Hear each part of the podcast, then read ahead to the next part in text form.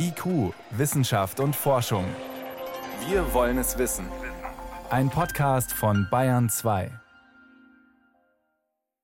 Willkommen zum Corona News Podcast. Jeden Dienstag, so auch heute. Mein Name ist Jan Toczynski. Ich bin Wissenschaftsredakteurin beim Bayerischen Rundfunk. Und ich spreche auch diesen Dienstag über die wichtigen Corona-Fragen dieser Woche mit Dr. Christoph Spinner. Er ist Infektiologe und Pandemiebeauftragter am Münchner Klinikum rechts der ISA. Hallo, Herr Spinner. Hallo, Frau Toczynski. Herr Spinner, ganz aktuell gab es heute einen Impfgipfel in Bayern. Da sollte besprochen werden oder da wurde besprochen, wie das Impfen jetzt in den nächsten Wochen und Monaten besser und effizienter vonstatten gehen kann und wie man die Hausärztinnen und Hausärzte damit einbezieht. Und ich würde gerne so ein paar Punkte, die der Ministerpräsident und der Gesundheitsminister da verkündet haben, kurz von Ihnen einordnen lassen. Das erste Mal Ihre Einschätzung. Wird es jetzt aus Ihrer Sicht wirklich Zeit, dass die Hausärztinnen und Hausärzte mit ins Boot geholt werden beim Impfen? Impfen? Und wenn ja, warum oder warum nicht? Also unbedingt Zeit wird es, die Impfanzahl insgesamt zu steigern. Und dabei können niedergelassene Ärztinnen und Ärzte eine ganz wesentliche Rolle spielen, denn sie haben zum einen sehr niederschwelligen Kontakt zu chronisch kranken Menschen, also damit vor allem auch zu Menschen, die klassische Risikofaktoren des schweren Corona-Verlaufs haben. Und gleichzeitig beherrschen niedergelassene Ärztinnen und Ärzte ja insbesondere das Impfen sehr gut, denn es gehört zu ihrem Tageswerkzeug oder zu ihrem Alltag. Jetzt durfte ich ja bei Ihnen in der Klinik, in dem Impfzentrum, das Sie für Ihre Mitarbeitenden dort haben, dieser Tage mal ein bisschen Mäuschen spielen und konnte mir angucken, wie mit dem Impfstoff von BioNTech und Pfizer verfahren wird. Und das ist ja nicht ganz trivial, weil dieser Impfstoff wird angeliefert als Konzentrat und muss dann gemischt werden quasi vor Ort. Ich frage mich, wie kann da eine sinnvolle Logistik für Arztpraxen aussehen? Ich nehme an, das kann ja nicht in jeder Arztpraxis gemacht werden. Muss das dann über die Apotheken laufen? Die Logistik ist ein ganz zentraler Punkt und war ja auch der Grund, weshalb es zunächst Impfzentren gab. Denn die ultratiefgekühlten und tiefgekühlten Impfstoffe sind einfach schlechter geeignet für die dezentrale Verbreitung. Sie erfordern sehr viel mehr Wissen und Anspruch an die Transport- und Lagerbedingungen. Deswegen am besten geeignet für die Impfung in Haushaltspraxen sind Impfstoffe, die nur bei Kühlschranktemperatur gelagert werden müssen, also die sogenannten Vektorimpfstoffe. Idealerweise sind sie dann sogar zur Einzelanwendung verpackt. Letzteres ist heute aufgrund der hohen Anzahl benötigter Dosen nicht möglich. Also es gibt fast immer sogenannte Mehrfachdosierungen, die auch in der Haushaltspraxis zur Anwendung kommen müssen. Jetzt für jede einzelne Haushaltspraxis ultratief gekühlte Arzneimittel zu transportieren, ist sehr teuer, aufwendig und ich kann mir auch nicht vorstellen, dass es besonders effektiv ist. Hierbei muss man dann entweder auf Großpraxen zurückgreifen, die eben in der Lage sind, eine Vielzahl von Menschen zu impfen, oder kleinere Praxen mit den nur kühlschrankpflichtigen Adenovirus-Vektorimpfstoffen ausstatten, um effektiv zu bleiben. Sie haben die Adenovirus-Vektorimpfstoffe angesprochen. Einer davon ist der Impfstoff von AstraZeneca, der in Deutschland ein Imageproblem hat. Das sagen auch die letzten Zahlen, wenn man die Impfbereitschaft der Deutschen anguckt. Und auch heute konnte man Berichte aus einem Impfzentrum hören, wo gesagt wurde, dass 10 bis 15 Prozent der Termine, die mit AstraZeneca-Impfstoff gemacht werden, abgesagt werden. Es schien ein bisschen durch heute bei der Pressekonferenz des Ministerpräsidenten, dass man die Priorisierung bei diesem Impfstoff äh, vielleicht aufheben könnte, einfach um den Impfstoff wirklich all denen anzubieten, die ihn haben wollen. Wie sehen Sie das? Ich glaube, das ist eine sehr gute Idee, denn nach wie vor sind in Deutschland nur etwa 10 Prozent aller Menschen immunisiert. Wir wissen, alle zugelassenen Impfstoffe gelten als sicher und effektiv. Und am Ende kann es auch junge Menschen betreffen, schwere Covid-19-Verläufe zu bekommen. Und die Impfung bleibt und ist die einzige Möglichkeit, um sich vor diesen schweren Covid-19-Verläufen zu schützen. Deshalb zählt es aus meiner Sicht, so schnell wie möglich, alle Menschen ein entsprechendes Impfangebot zu machen und den vielleicht am kompliziertesten ja, oder am wenigsten akzeptierten Impfstoff bereitzustellen, indem man die Priorisierung aufhebt, scheint aus meiner Sicht ein sehr sinnvolles Mittel. Ein weiterer Punkt heute war, dass man bisher ja sich eine Notreserve hinterlegt hat von Impfstoffen und zwar auch mit Blick auf die zweite Dosis. Diese Notreserve soll jetzt aufgelöst werden. Richtige Entscheidung aus Ihrer Sicht? Ich glaube, am Anfang war ja noch sehr viel komplizierter, die Lieferketten sicherzustellen. Sprich, die Menschen, die die erste Impfung erhalten hatten, sollten auch die zweite erhalten, also um eine vollständige Impfung sicherzustellen.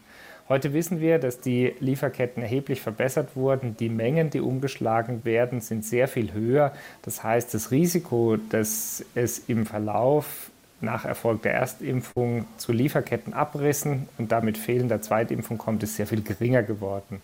Gerade jetzt in der Zeit deutlich steigender Infektionszahlen zählt jeder geimpfte Mensch.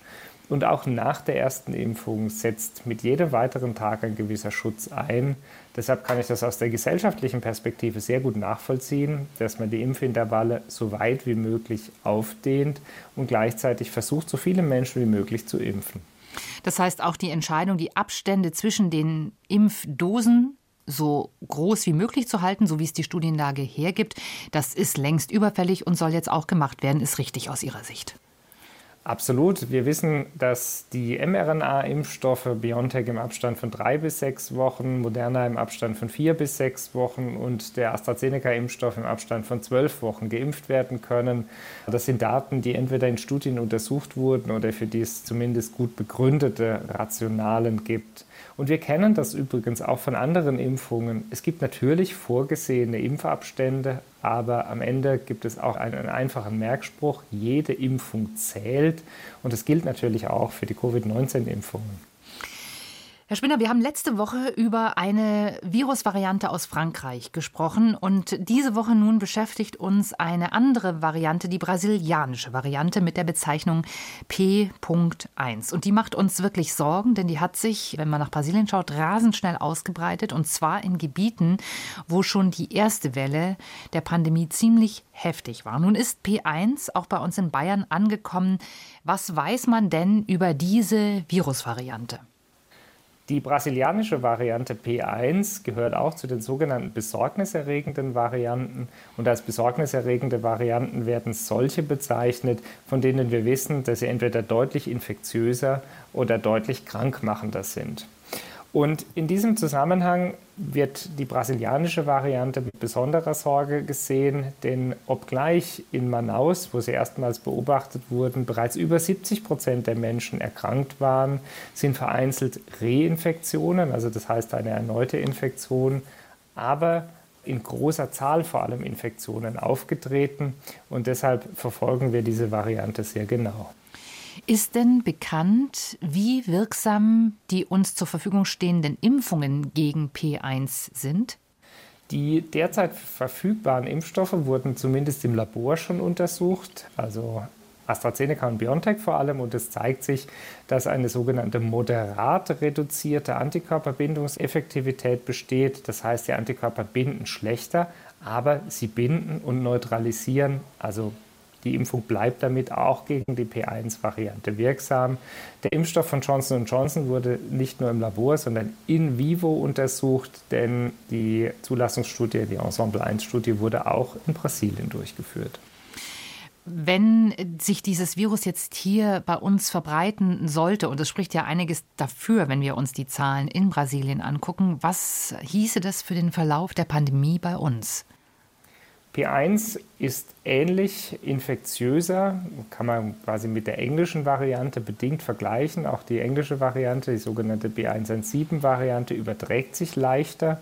Und die Gefahr liegt im Wesentlichen darin, wenn sich diese Virusvarianten leichter verbreiten als der sogenannte Virus-Wildtyp, dann steigt die Basisreproduktionsrate. Das heißt, es treten nicht nur mehr Fälle trotz Schutzmaßnahmen in kürzerer Zeit auf, sondern es werden auch immer mehr Menschen geimpft sein müssen, um die sogenannte Herdenimmunität zu erreichen. Denn die Herdenimmunität berechnet sich durch eine einfache Formel 1 minus 1 durch R0, wobei R0 für die Basisreproduktionsrate steht. Und nach allem, was wir heute wissen, und das sehen wir vielleicht auch in Brasilien, scheinen dann 70 Prozent Durchseuchung oder Herdenimmunität nicht genug zu sein.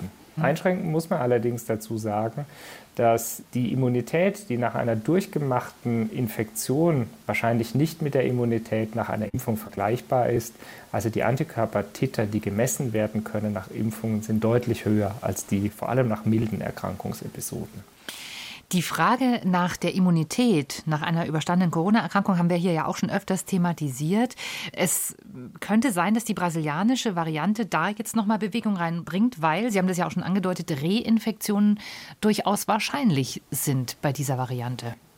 Also bislang werden aus Brasilien Einzelfälle von Reinfektionen berichtet. Ich glaube, es ist aber sehr schwierig, generell zu sagen, dass die P1-Variante zu deutlich mehr Reinfektionen führt als andere Varianten. Reinfektionen sind grundsätzlich möglich, insbesondere dann, wenn die Höhe der Antikörperantwort des Immunsystems bei nur milden Covid-19-Erkrankungen sehr niedrig ist.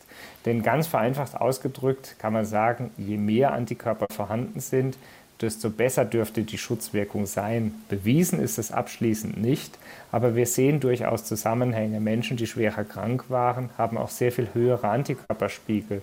Das ist übrigens auch der Grund, weshalb Menschen nach einer durchgemachten Erkrankung nur einmal geimpft werden sollen, weil gezeigt wird, dass die Booster-Effekte durch diese eine Impfung sehr stark sind. Dann wird jetzt in Zukunft sehr genau hinschauen müssen, ob P1, also die brasilianische Variante, wirklich mit sehr viel mehr Infektionen und Reinfektionen einhergeht. Davon würde ich aber zumindest Stand heute nicht ausgehen. Das heißt, Sie wären Stand heute immer noch optimistisch, dass wir, naja, vielleicht dann doch irgendwie Richtung Sommer so etwas wie eine Entspannung erleben könnten? Entscheidend wird dafür sein, ob es uns gelingt, in jetzt sehr kurzer Zeit genügend Menschen zu impfen und das bleibt schon ein gewisses Fragezeichen aus Brasilien. Ob 70 Prozent für Herdenimmunität ausreichen, muss man vor den höheren Reproduktionsraten der Virusvarianten schon auch nochmal zumindest hinterfragen. Ab wann, Herr Spinner, ist denn aus Ihrer Sicht der Zeitpunkt erreicht, wo man sagen würde, jetzt reicht der Schutz bei einer Impfung nicht mehr, jetzt muss ein Impfstoff angepasst werden? Dazu wissen wir heute noch weniger, denn man kann die potenzielle Schutzwirkung von Impfstoffen ja auf zwei Varianten oder zwei Arten messen. Einmal die sogenannte Antikörperbindungskapazität im Labor, also wie gut kann ein Antikörper die Virusvarianten neutralisieren oder auch als Neutralisationskapazität bezeichnet. Und zum Zweiten kann man natürlich die direkte Schutzwirkung in klinischen Studien messen. Letzteres ist kompliziert und dient ja der Zulassung der Impfstoffe. Also müssen viele 10.000 Menschen in klinische Prüfungen eingeschlossen werden. Was aber immer unbedingt erfolgen sollte, ist, dass die Virusvarianten im Labor sehr genau verfolgt werden. Sobald sich dort zeigt, dass die Antikörperbindungskapazität oder Neutralisationskapazität sehr viel schlechter, also mindestens schwer eingeschränkt ist, muss eine reduzierte Schutzwirkung erwartet werden. Und dann, daran wird ja auch heute schon gearbeitet, muss vielleicht mit einer sogenannten Booster-Impfung zusätzlicher Schutz gegen die neuen Varianten erreicht werden. Und auch wenn das Coronavirus SARS-CoV-2 längst nicht so leicht veränderbar ist wie die jährliche Grippe, gegen die ja jedes Jahr geimpft wird, kann das eben auch bedeuten, dass wir selbst nach vollständiger Immunisierung der Bevölkerung dann mit leicht angepassten Impfstoffen nochmal impfen müssen. Nochmal anders gefragt. Es gab jetzt diese Woche nochmal aktuelle Zahlen, was die Wirksamkeit der Schutzimpfungen von BioNTech und Moderna anging, von der US-Behörde CDC. Man hat einen fast 90-prozentigen Schutz vor Infektionen.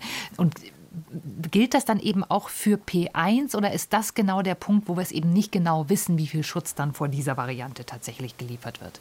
Die Schutzwirkung der Impfstoffe wird in klinischen Studien gemessen und die kann natürlich nur so gemessen werden in Bezug auf die Varianten, die zum Zeitpunkt der klinischen Studie im Umlauf sind. Während also die mRNA-Impfstoffe Moderna und BioNTech Pfizer ihre Untersuchungen abgeschlossen haben, als es die heute im Umlauf befindlichen Varianten noch gar nicht gab, zeigte sich ja für den AstraZeneca-Impfstoff in Südafrika, dass die Schutzwirkung vor der südafrikanischen Variante nur in 10 Prozent gegeben ist, wohlgemerkt aber völlig unerheblich der Schwere der Erkrankung. Die letzte, jetzt zur Zulassung führende Studie des Impfstoffs von Johnson Johnson hat den Vorteil, dass hier beide Varianten, die englische, die, die südafrikanische und sogar die dritte brasilianische, längst im Umlauf waren. Man kann aber davon ausgehen, dass im Laufe der Zeit weitere Varianten hinzukommen. Dann bleibt uns einfach abzuwarten, wie sich diese Varianten entwickeln und wie unsere Impfstoffe dann darauf reagieren.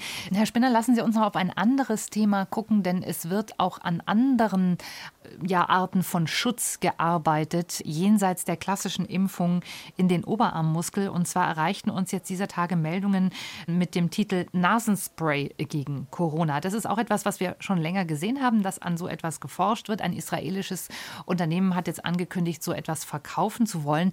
Was verbirgt sich denn dahinter?